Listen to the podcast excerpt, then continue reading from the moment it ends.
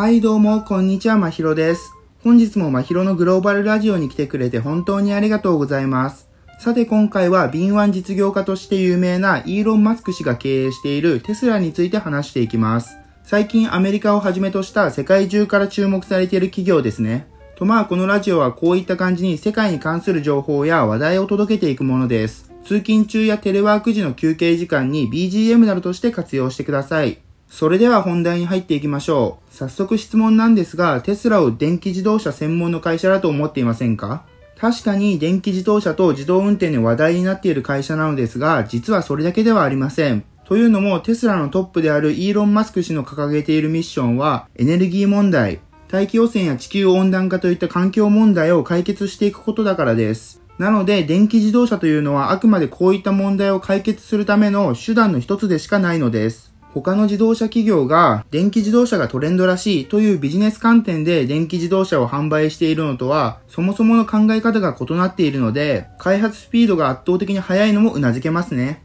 また、彼は生活の利便性を向上させるためにも、どんどん新しいことにも挑戦しています。そこで今回は電気自動車以外のテスラが行っている、もしくは行おうとしている事業を紹介していきます。最初にざっと見ておくと、一つ目はハイパーループ構想。二つ目はロボタクシー。三つ目はボーリングカンパニー。こんな感じです。まだまだたくさんありますが、あまり詰め込みすぎても良くないと思うので、今回は代表的なものだけに絞って深掘りしていきます。まずは一つ目のハイパーループ構想について見ていきましょう。これは生活をもっと快適にするために遅い電車を新幹線よりも速いリニアモーターカーに変えようというプロジェクトです。しかも現在のリニアモーターカーのスピードの2倍である時速1000キロを実現させようとしているのだから驚きですよね。このスピードにピンとこない人は大体航空機と変わらないスピードと思ってください。とまあこんなことを言われても、そんなの不可能だろと感じますよね。なので簡単にどういう仕組みかを解説します。ズバリこの構想を実現させる鍵は真空チューブのようなトンネルです。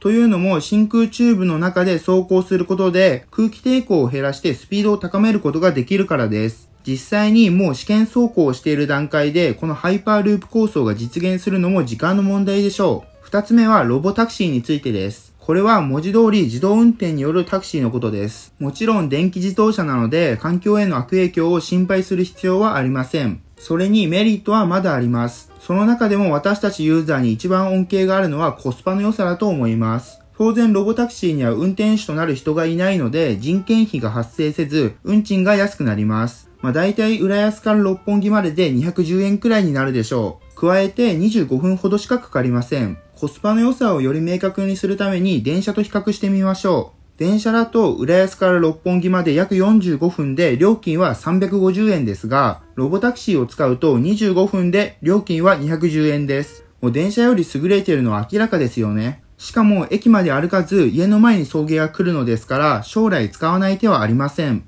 とまあ今紹介した2つを見てわかる通り従来の鉄道は大打撃を受けるでしょう。もちろんタクシー業界もですね。3つ目はボーリングカンパニーについてです。これは渋滞中に発生する二酸化炭素やエネルギーロスに対する取り組みの一環として地下にトンネルを作ってしまおうというものです。さすがイーロン・マスクという感じのユニークなアイディアですよね。実際どういう仕組みかというと、トンネル内は自動車が走行できるように整備されていて、ドライバーはエレベーターで地上から地下に降り、あとは自動運転で目的地まで移動するといったものです。イメージできない人は YouTube でボーリングカンパニーと検索すればどういう風にトンネルを走行しているかを見れますのでよかったらどうぞ。一応いくつか YouTube のリンクを貼っておくので参考にしてください。とまあ話を戻すと大体1時間かかっていたのがこの事業のおかげで10分程度になるので相当な二酸化炭素とエネルギーロスの削減が期待できます。とはいえ不可能だと思ってしまうかもしれませんが実はすでにロサンゼルスと別の地点を結ぶトンネルはほぼ完成されています。不可能と思っていたものが当たり前になる日はかなり近づいているのです。